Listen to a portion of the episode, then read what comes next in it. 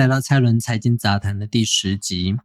默默就来到第十集了。好，很开心，开播以来收到大家不一样的一些反馈。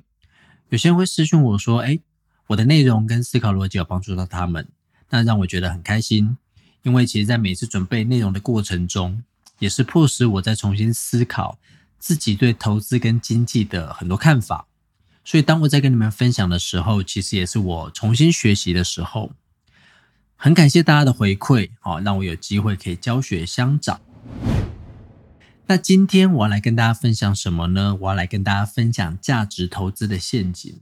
啊，这几年来，很多人因为巴菲特的关系，啊，开始注意到价值投资这四个字。好，什么是价值投资呢？价值投资基本上就是透过公司的各项资讯，对企业当下的价值及未来的经营做出判断。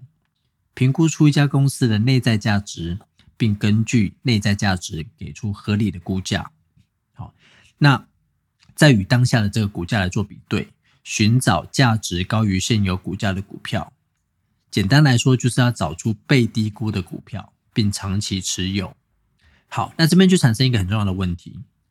我们要找出一家公司真正的价值，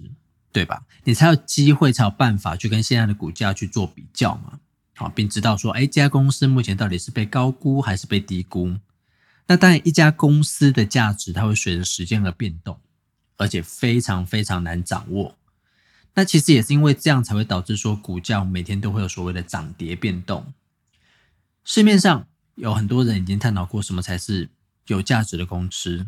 所以今天我要来讲的是，我们如何避免落入价值陷阱及成长陷阱。也就是说，当你发现你投资的公司有这样的状况的时候，你就可以去思考说：好，这家公司还是我想要长期投资的标的吗？好，还是说我应该要对它有所疑虑？或者是当我已经投资这家公司，但是它发生这样的状况的时候，我是不是应该要撤出？好，就是卖掉股票。好，那我们就开始喽。首先，关于价值陷阱跟成长陷阱。好，最常见的其实是新技术的改变。基本上呢，新技术的出现，它都会对于现有的竞争格局产生破坏性的改变。也就是说，后进者他有机会可以取代现有产业的龙头地位。好，所以无论你过去战绩多么辉煌，你的企业多么的庞大，你的竞争优势都很有可能在新的产业下会瞬间化为乌有。好，那历史上其实有很多类似的事情发生，比如说在数位相机发明之前，柯达是全球底片的王者，底片是他们最赚钱的部门。但是当后来数位化整个浪潮袭来，他们经历了四任的 CEO 都没有办法彻底的转型成功。你知道，在以前，柯达可是非常非常大的公司哦，好，他们没有办法转型成功。然后人守着他们本来实体底片的这个思维去转型，所以导致最后柯达的破产。那同样的事情也发生在 Nokia 哦，曾经是手机界的王者，结果智慧型手机这一波没有跟到哦，在 iPhone 出来之后，它就彻底的被打趴。还有百事达，很多人应该以前或者是小时候都有这个去租 DVD 的经验哦，等到 Netflix。这些串流平台出现之后，整个百事达就被打趴在地上。好，那这一些都是当产业出现破坏性的技术竞争出现的时候，无论你本来在现有的领域你是多么的呼风唤雨，如果公司当权者没有随着科技的进程与时俱进，那你就要小心说，你投资的公司有可能会在短时间内毁灭。好，那像最近的，比如说这几年比较夯的电动车。AI 元宇宙，它都很有可能是破坏原有产业的新技术，所以现在很多传统的车厂啊，都开始在电动车，对不对？Benz、BMW 啊，Volkswagen，对，很多大家都开始在来做电动车。哦，我相信大家都是很害怕说哦，自己被电动车所取代，所以很多传统车厂也这两年也开始有动作。所以大家可以思考说，在这些新的科技问世之后。哪些现有的龙头产业可能会受到严重的波及？好，所以这是一个新技术的出现。那再来多角化跟并购。好，在这两年反全球化之前，曾经有一波全球化跟并购的一个高峰。现在很多美国的科技大厂，其实也都都是靠着并购来壮大。那并购通常会有呃为了几个原因，好，比如说啊为了市占率的壮大，或者是为了取得关键技术等等。就是说，可能我要并购的这个公司，它有我这个大公司没有的关键技术，所以我想要并购它。好。那我们会将并购分成两种类型，好，两种，一种是水平并购，也就是说，你去并购生产的产品性质相似的工厂或者是企业，就说啊，我做这个你也做这个，好，那这个通常都是为了扩大市占率啦，比如说 Facebook 并购当时的竞争者 Instagram，或者是细晶圆的大厂，好，半导体那个细晶圆，好，大厂环球晶。他过去并购同样也是细晶圆厂的 Sun Edison，或者是后来的视创，哦，当然并购视创后来没有成功了，哦，但是这个例子其实就是去并购类似的企业或者是工厂，所以我们可以称之为水平的并购。那它的优点是产生规模效应，像比如说 Facebook 并购 Instagram，好，它整个平台的效应扩大了，好，那除了产业竞争者变少之外，你扩大产品线可以帮助企业对上游原料的这个采用更有 bargain power 嘛？比如说像环球金就是一个例子，也就是说你会更有议价能力，好，你进料的成本可能可以降低，对你采购的量变大了，好，再来对于呃下游的客户来说，他可以选择的上游也变少了嘛？好，因为你你像以前，比如说你不管选择，你可以选择 Facebook，你也可以选择 Instagram。可你现在不管选择 Facebook 或是 Instagram，其实都是同个老板，对不对？都是同一个上游，所以对于下游来讲说，它可以选择的上游也变少了，等于说你同时增加了对上下游的这个议价能力。好，那另外一种就是垂直并购，也就是说并购者与被并购者彼此之间具有上下游的关系，比如说 Apple 这家公司，大家应该都很熟悉，它本来的。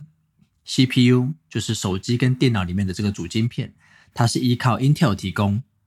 后来 Apple 透过并购上游半导体设计公司，开始了晶片自我研发之路。那自研晶片，它除了可以省下不少专利费，好，比如说呃，苹果每年需要付给它的通讯模组的这个供应厂商高通一笔一笔很可观的专利使用费。然后在现在反全球化跟相互制裁的这个政治氛围中。关键设备自制化，可以让苹果不会在核心晶片或者是核心的技术方面受制于人。好，所以你在研发上，你在整个产品的这个开发上面，你会更有弹性，从而更加巩固苹果在行业内的地位。这是垂直并购跟整合的好处。所以，当一家公司它进行并购或者转投资的时候，其实投资人要观察的是。这个并购或者是投资，它是否有助于扩大该公司在本业上的一个核核心竞争力？好，它是水平并购还是垂直并购？并且观察这个合并的时候，我们被并购的企业有没有办法融入母企业？好，产生并购的重效。因为很多时候我们会发现，呃，并购企业跟被并购企业它之间可能会有一些水土不服。好，所以可能呃一加一就没有大于二。那我们当然并购会希望一加一等于二，或是大于二嘛，至少要大于等于二，我们才会想要并购，对不对？这就跟婚姻一样，好扯远了。好，一加一要大于等于二。好，那或者是说并购的公司，它是否高估并购的潜在利益？他说啊，我觉得你很棒，我想要买你。好，他可能其实实际上可能只价值一亿元，结果你花了十亿去并购。好，花了太多钱在这个并购上面，所以这些都是可以观察的。好，那我们可以透过母公司它长期毛利率的变化来做观察。好，如果因为并购而产生长期毛利率的衰减，那事实上就没有所谓的并购效益产生。但短期内你可能会需要，呃，因为一些重整啊，一些什么，你可能短期内毛利率可能不会这么快有效果，甚至可能会有短期的衰退。可是，如果长期来看，这个并购如果是有利的，应该会体现在你长期毛利率的成长上面。OK，好，所以这是并购第二个。再来估值过高。好，你没有听错，光是买入价格其实就可以是一个陷阱。好，当一家公司好，大家对它期期望很高很高的时候，其实往往你会吸引投资人争相买入，对不对？所以从机构投资人，也就是我们所谓的法人，他会先开始炒一波，好，所以股价就飙上去了。好，接着呢，谁会进来？散户会进来，他会看到股价狂飙，哇塞，那个谁怎么涨两根？不行了，我要进去。我要进场，好，新宇，好，我要进场，所以再度进场会冲高一波股价，好，这时候你就会看到很多券商开始发布报告，好，提高该公司的目标股价，但通常这时候的目标价都是用很乐观和乐观的未来业绩预估去推算的，比如说今年公司业绩成长百分之三十，好，很高，对不对？于是我就用这个成长线去预估未来的目标价。但是以现在瞬息万变的市场来说，其实产品的周期一直在不断的越来越少、越来越小，哦，就是变化很快。那么能够达到每年三十趴的高成长，其实往往很难很难。所以一两年的高速增长，它其实不代表永远都会这样。那一旦你高成长不在，比如说你第三年就完全不成长了，你的业绩跟你预期的股价。它都会杀的非常惨烈，好，所以你为短期的业绩井喷，好，付出过高的这个代价，其实都是很不值得的，好，因为你付的股价很有可能都是灌水的成分很多，你付的那个钱都是一些灌水的成分比较多，所以你觉得付出过高的钱来去买这档股票，所以这个部分其实投资人就需要多加思考了，通常。本益比高于五十倍的，好，我都很不建议你赌身家。如果你真的想要玩的话，买一点点这样，因为当高成长预期无法实现，它股价的修正其实是那种云霄飞车式的修正，就是你会觉得跌到你怀疑人生的那种，好，它会让你血本无归，所以这个要特别注意。那最后还有一个就是客户集中度高，那这样一来，即使公司有高成长来推升股价，但是一旦客户大客户啊变心，或者是说有什么样的意外的变动，你就很容易造成业绩的成长不如预期，导致股价一落千丈。所以，万一某一家公司它的业绩成长都是依靠在单一大客户身上的话，哦，这就有点危险，你就要小心它的高成长可能是个陷阱。比如说，二零一五年的八零八六红杰科，好，它是 Skyworks 的外包厂商。当时公司百分之七十的获利都来自于 Skyworks，好，他试出外包单给呃红杰科，但是因为 Skyworks 他自己也有产能嘛，好，所以他外包产能给八零八六的时候，我们公司的业绩就会很好。但是后来 Skyworks 提高自制产能的时候，我们哎外包的部分当然就减少了嘛，所以红杰科的业绩就会受到很大的影响，股价也就一落千丈。所以后来的几年，哦，红杰科就有学到教训，他就开始进行体质的改造。但一方面，你可以进行这个客户的多元化啊，避免单一客户占公司的业绩太多；一方面也加强技术的研发，好，并配合良好的成本控管，让客户享有高品质但是低成本的高 CP 值服务。所以才会慢慢的这几年，八零八六红杰哥有很好的这个公司的体质的改变。所以，当一家公司对单一客户有太高的依赖程度的时候，好，那这时候该公司的业绩成长也是我们投资朋友必须要小心看待的，因为风险性其实真的蛮高的，它会影响到一家公司的潜在价值。好，所以以上四点，好，我再重复一次：第一个，新技术的产生；第二个，多角化及并购；好，那第三个就是。那个股票已经被炒了，价值太高了，好，就它股价已经被炒太高。第四个就是客户集中度高，好，这四个其实是很主要的我们这个投资的陷阱。好，那以上这个内容希望可以帮助到大家在投资方面可以少走一点冤枉路。好，当然大家在接收到一个讯息的时候，啊，可能可以开始判断说，哎，这个对公司来讲到底是好还是不好好。所以，请千万记得，长期投资及价值投资，它并不是将钱投入到一家看起来还不错的公司之后，我就不管它了。好，比如说我投资 Apple，好，Apple 以后干什么都不管，好，不是这样的。所以，还是必须要不断的去检视公司的价值及核心竞争力有没有受到减损跟影响，才不影响到你长期的投资报酬率哦。好，